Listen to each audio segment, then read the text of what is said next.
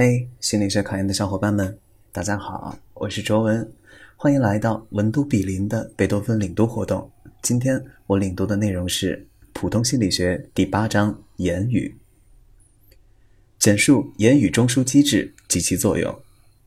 一、言语运动中枢又叫布洛卡区，位于左半球额叶中央前回之前外侧裂上，受损会产生运动性失语症，又叫表达性失语症。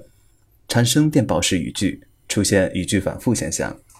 二、言语听觉中枢又叫威尔尼克区，位于左半球颞叶颞上回处，受损会产生接受性失语症。病人能听到别人说话的声音，但不能理解语言的意义，或者能重复别人说的话，但却错误地估计了词义，或者谈吐自由，说话很快，但话语却没有意义，损坏弓形术。也将产生同样的效果。三、言语视觉中枢位于角回、顶叶和枕叶的交界处，在威尔尼克区的上方，受损会产生失读症。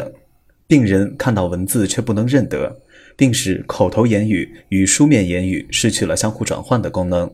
病人能说话，能理解口语，但不能理解书面语言；能看到物体，也能听到单词的声音，但是丧失了正确匹配的能力。四、书写中枢又叫艾克斯勒区，位于额叶中回靠近中央前回处。该区域受损将引起失写症。